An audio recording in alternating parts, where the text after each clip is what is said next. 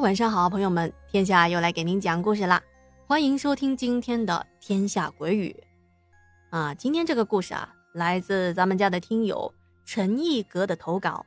好，首先啊，要感谢您对《天下鬼语》的支持。嗯，毅格啊，来自浙江的嘉兴，他说：“这是我小时候遇到的真事儿。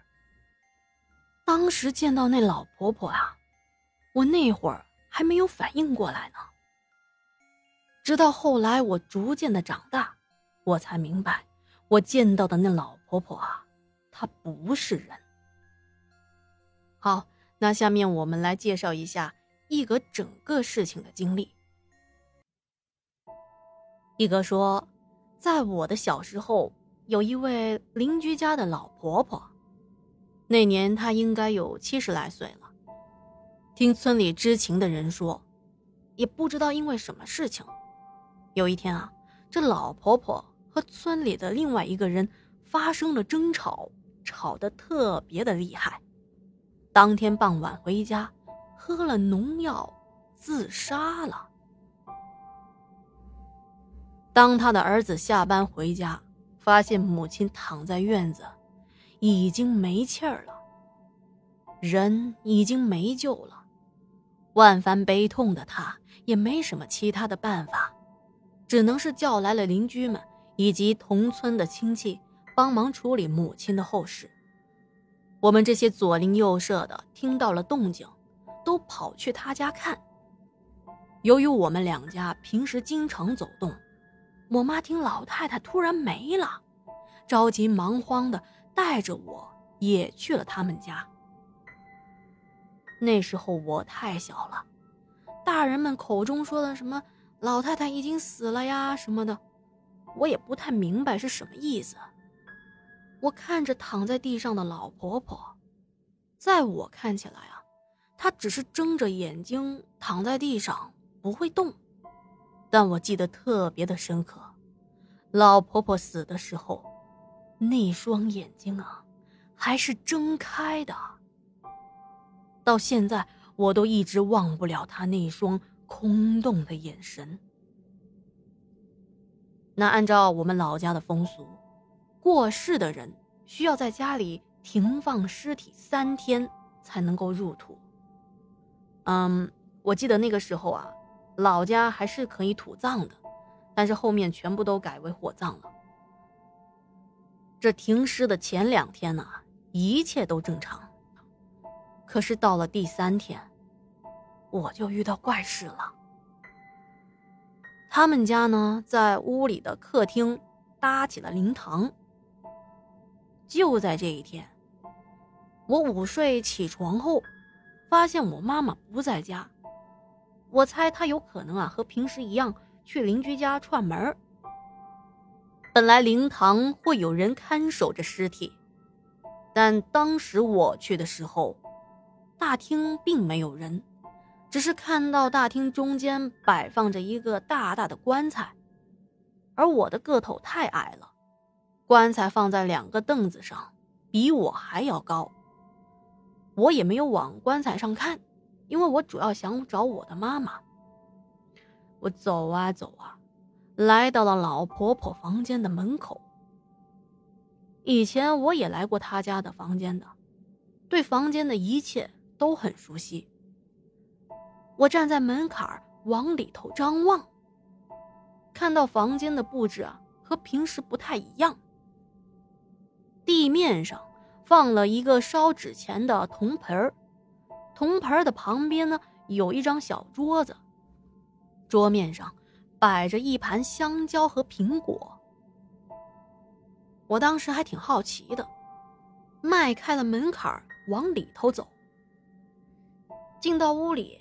一抬头，啊，看到老婆婆啊，就坐在床边，和平时一样，正笑眯眯的看着我。那会儿啊，我感到的是疑惑，因为这段时间一直听大人们说，老婆婆已经死了，因为大家对她的自杀都感到特别的不可思议。平时老太太性格很温和，人也很和气，怎么会因为吵架而突然想不开呢？街坊邻居见面凑在一起的时候，也经常聊这件事儿。有人说，和老太太吵架的另外一个老太太，也不怕造孽，不知道老太太自杀了之后会不会去寻仇。另一个又说，那是不是他们之间有什么不为人知的隐情啊？总之啊，说什么的都有。所以当我看到他的时候，挺惊讶的。我问他：“哎，婆婆，你没死啊？”他只是笑了笑，然后对我说：“孩子啊，那边有香蕉，去拿香蕉吃吧。”说实话，我挺不好意思拿香蕉的，因为我妈跟我说过，不可以随便的拿别人家的东西吃。于是我跟她说：“婆婆，我不敢。”哎呀，只是一个香蕉，跟婆婆还客气什么呀？你尽管吃，回头啊，你跟你妈说是我给的，她不会不同意的，啊。婆婆非得让我拿一个香蕉，我转身看向那盘香蕉，一个个黄澄澄的，看上去极为的诱人，一看就知道是那种特别香、特别甜的品种。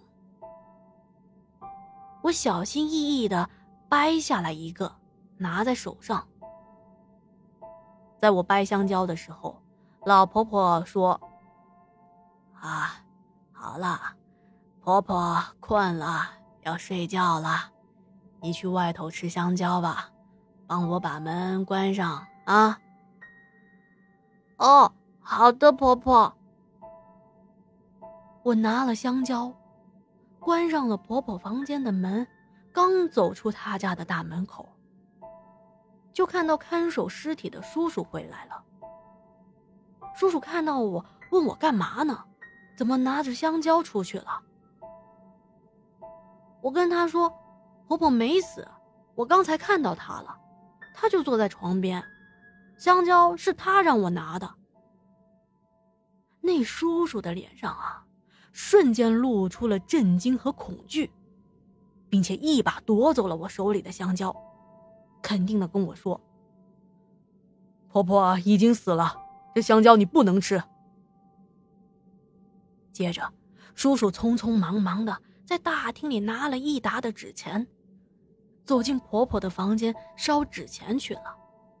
后来又把我送回了家里，并且把这件事情告诉了我妈妈。我妈一听都慌了，连声问那叔叔该怎么办。那叔叔看上去啊，好像很有经验的样子，跟我妈说：“一会儿啊，过去拜一下这位婆婆。”多烧一些纸，应该没什么太大的问题。在老婆婆出殡后，大概是过了二十多天吧。有一天下午啊，天快黑了，我记得好像是我妈带着我要去我家的田地拿一点什么东西。去我家的地，会路过老婆婆的坟墓。当我们从路边拐出来。我就看到，老婆婆，她面无表情的，正站在了她的坟顶上，一动也不动。哎，她不是已经下葬了吗？我扭头跟我妈妈说：“我说，婆婆在那里看着我们呢。”我妈听我这么说，一脸紧张的。往我指的方向看去，呸呸呸，什么都没有，小孩瞎说什么呢？他拉着我加快了脚步，转身往自己的家走去。我就一直看着这老婆婆，她也一直在看着我们。在夕阳的照耀下，她的身体显得有一些透明。我记得他的脸上依旧没什么表情，说真的，那时候我也没觉得害怕，毕竟我对她实在是太熟悉了。不过后来啊，我就再也没有见过这位老婆婆了。好啦，来自一格分享的童年经历，嗯，就先讲到这里了。那么明天啊，我们将继续讲他小时候遇到的另外一件诡异的事件。好啦，那今天的节目啊就到这里啦，感谢您的收听和陪伴。如果觉得天下的故事讲的还不错啊，别忘记点击节目右下角的小爱心，有积分的朋友帮天下打打 call。嗯，要是可以帮天下转发到朋友圈宣传一下，那就再好不过了啊！再次感谢大家的支持啊！想投稿或者是加群的朋友，呃，记得添加天下鬼语的微信号。如果实在是找不到微信号啊，私信我，我一定会回复您的。好啦。天下故事，天下说。那么我们明天不见不散。祝您好梦，晚安。